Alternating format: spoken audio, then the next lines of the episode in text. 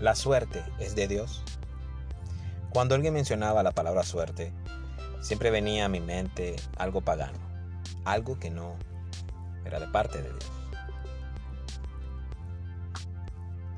Me recuerdo cuando era adolescente y otros ganaban premios. La chica más guapa del aula andaba con el más feo. bueno, para ella no era feo. Siempre decía, qué suerte tiene. La suerte son circunstancias que no están bajo nuestro control, es decir, son situaciones que sobrepasan nuestro entendimiento.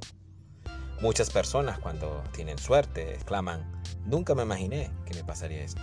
Prácticamente la suerte es como algo positivo, es decir, es lo contrario a la desgracia, aunque la desgracia también la llaman mala suerte.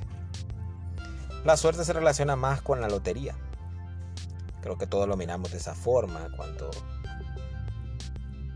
experimentamos en nuestro crecimiento que la suerte proviene de esas empresas multimillonarias privadas que generan este tipo de actividades. Un ejemplo claro es la ciudad de Las Vegas en Estados Unidos. Y son los juegos al azar.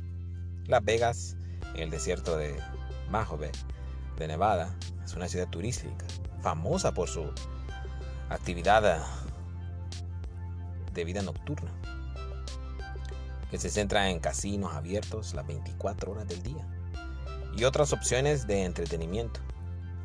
Su calle principal y su núcleo es The Strip, con un poco más de 4 millas de extensión. Este bulevar alberga hoteles temáticos con elaboradas exhibiciones, como fuentes sincronizadas con la música o réplicas de una pirámide egipcia, el Gran Canal de Venecia y la Torre Eiffel. Allí van muchas personas a probar su suerte. Ahora quiero responder la pregunta del título de este blog. Si la suerte no está en nuestro control, alguien debe de tenerla. Y la respuesta es... Dos puntos. Sí. La suerte es de Dios. La suerte no proviene del mal, ni del azar, ni tampoco de opciones aleatorias. La suerte la determina Dios. Ahora, ¿cómo yo afirmo esto? Quiero afirmarlo basándome en la misma escritura de Dios, la Biblia. En primer lugar encontramos una historia de una vacante para ser el dioseavo discípulo. Si recordarán, Jesús lo traicionó uno de sus discípulos, Judas. Este decidió extinguir su vida y esto dejó una vacante en la fila de los doce. Ahora, leamos la Biblia en cuanto Dios actúa en el reemplazo de Judas y cómo interactúa la suerte en esta situación. Veamos en el libro de Hechos capítulo 1 y comencemos en el versículo 22 hasta el 26. Dice la palabra del Señor. Es necesario que seleccionemos a alguien que haya estado con nosotros desde que Juan bautizó al Señor, hasta que éste ascendió al cielo. Así, junto con nosotros, será testigo de su resurrección, y escogieron a dos, a José el Justo, llamado también Barsabas, y a Matías.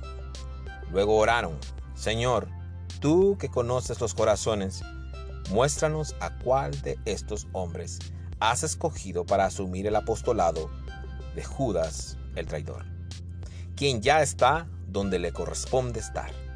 Y a continuación echaron suertes y la suerte cayó sobre Matías. Desde entonces Matías se sumó a los once apóstoles. Los apóstoles se reunieron entonces para seleccionar dos candidatos. interesante, que tenían los mismos requisitos para ser apóstol.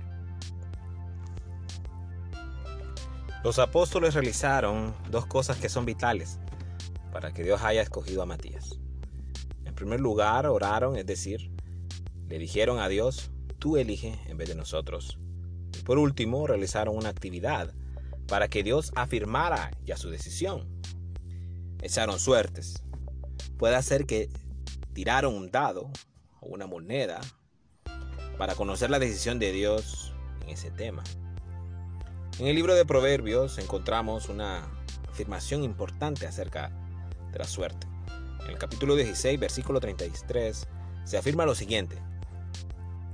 Se puede echar suertes, pero El Señor es quien decide el resultado. Algo interesante que las suertes realizadas por los apóstoles encajan perfectamente en que el resultado lo decide Dios. Otro pasaje en, en Eclesiastés nos indica lo siguiente, en el capítulo 11, verso 3, cuando las nubes están cargadas, cae la lluvia, y si un árbol cae, sea hacia el norte o hacia el sur, ahí se queda. Su suerte está echada. Una suerte eterna. Si conocemos que Dios da lo bueno, como nos indica en el libro de Santiago, de lo alto nos viene todo lo bueno y perfecto. Ahí es donde está el Padre que creó todos los astros del cielo y que no cambia como las sombras. En el capítulo 1, verso 17 lo encontramos.